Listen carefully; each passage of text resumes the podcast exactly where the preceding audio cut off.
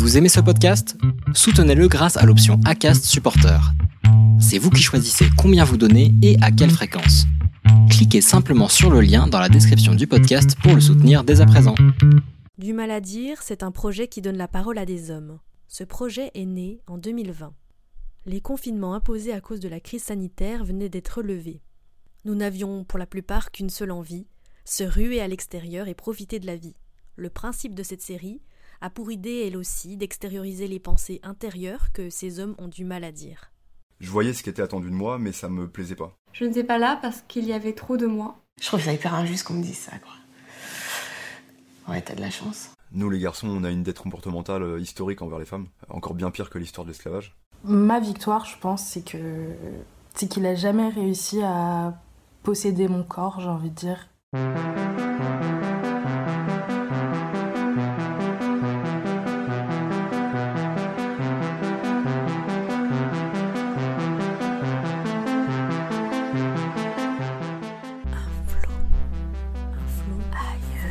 Ailleurs. Un flot d'ailleurs. Ailleurs. Ailleurs. Un flot d'ailleurs. Un flot d'ailleurs.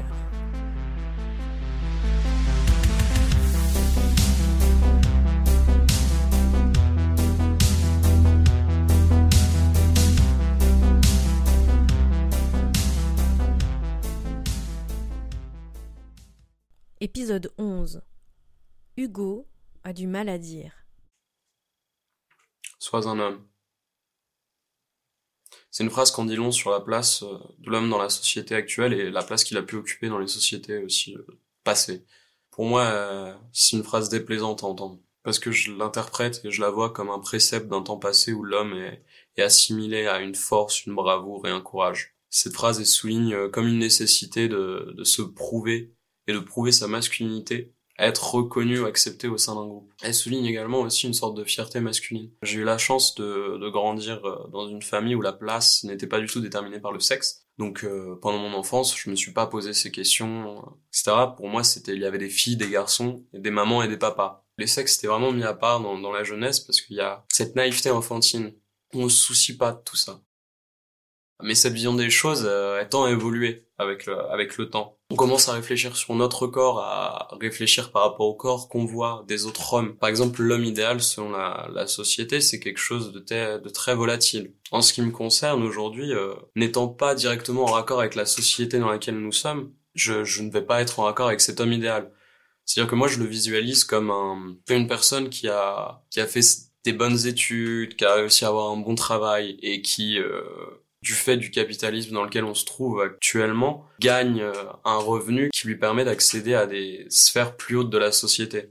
Cet idéal-là, il est renforcé aussi par des stéréotypes qui sont présents euh, perpétuellement, et certains euh, sont dérangeants. Pour moi, par exemple, c'est c'est l'image justement du corps, le corps masculin, dans tout ce qui va être la publicité, le cinéma, etc.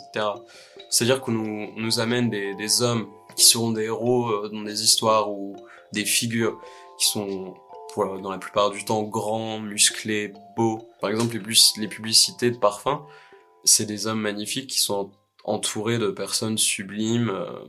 Tout ça, tous ces clichés, ils peuvent, euh, ils peuvent engendrer au fond de chacun un manque de confiance en soi, par exemple. Et qui peut du coup être pénalisant, comme par exemple euh, la séduction. La séduction, pour moi, c'est quelque chose d'assez complexe avec laquelle je suis pas, je suis pas familier. Je me sens pas à l'aise, j'y arrive pas, j'ai pas envie de me forcer non plus. Dans une relation amoureuse, il y a des choses euh, qui sont fondamentales, comme par exemple la, la communication. Faut pas garder euh, justement ces idées, etc. Faut, faut vraiment échanger. Parce que le, fait d'une relation amoureuse, c'est d'être une, entité euh, unique. Je, le, vois comme tel. Donc, quand tu comprends vraiment la personne avec qui tu es, qu'elle te comprend, tu peux vraiment faire face à des problèmes et mieux, mieux les traverser, en, en sortir peut-être pas plus fort, mais toujours soudé. Faut pas s'attribuer de rôle. Si on commence à s'attribuer des rôles, ça, ça fonctionnera pas. C'est vraiment une fluidité qui va amener les choses, je pense. Et cette fluidité va créer un, une fusion, peut-être, qui rendra tout, euh, tout génial. En revanche, quand ce pas de la communication n'est peut-être pas franchi, peut y avoir des pressions au sein d'un couple. J'ai eu des expériences dans lesquelles la communication n'est pas assez présente. Et à contre-coup, derrière, on se rend compte que ça aurait pu être bien différent de tout ça. Et justement, je me, suis rendu compte que je me suis mis moi-même des pressions en gardant toujours en moi des choses euh, que j'avais pas eu le courage de dire ou que je souhaitais pas dire pour des choix personnels euh, en me disant que c'était pour le bien de, de, de, le taire, etc. Des petites réflexions qui auraient pu amener à quelque chose, euh, une dispute, qui sait, et j'ai pas voulu faire face à cette confrontation. Ouais, il y a eu, y a des pressions qui peuvent être euh, amenées de soi-même, sur soi-même. Il y a ce, cette idée dans l'imaginaire collectif où l'homme est plus pudique. Ça peut changer en fonction de tout le monde. Tout le monde a sa propre euh, vision des choses et gère les choses à sa façon. Mais pour moi, euh, oui, effectivement, je me sens, je me sens pudique. J'ai, j'ai du mal à dire, mais à, à, exprimer mes sentiments, mes émotions.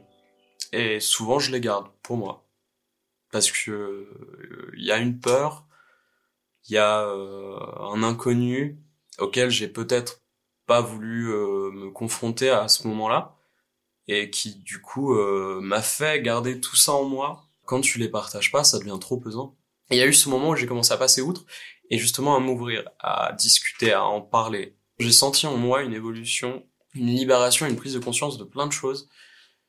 Ces, émotions, certes, j'en garde toujours, j'en cache toujours, mais je me suis rendu compte que ça peut faire énormément de bien de les, les exprimer. Et ça peut être euh, libérateur.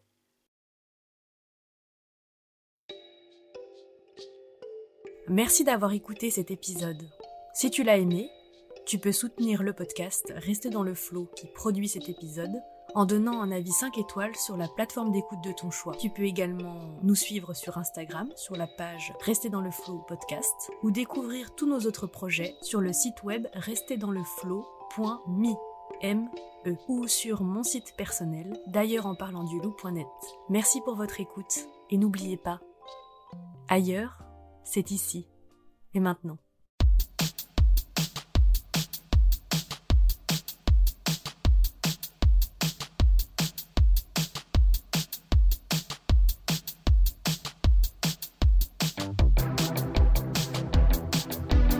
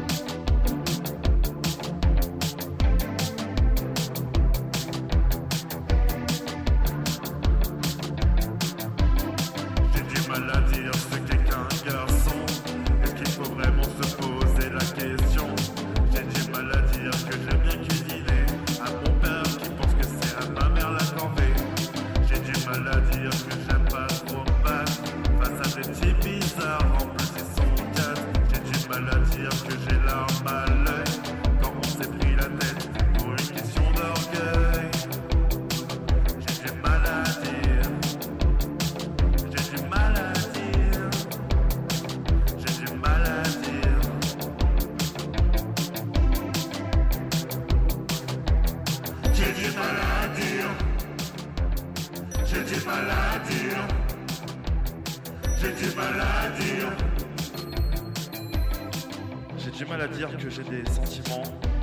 Parce que j'ai peur qu'on me traite de fragile. Apparemment, c'est pas viril. Euh, mais bon, je suis comme ça. C'est moi.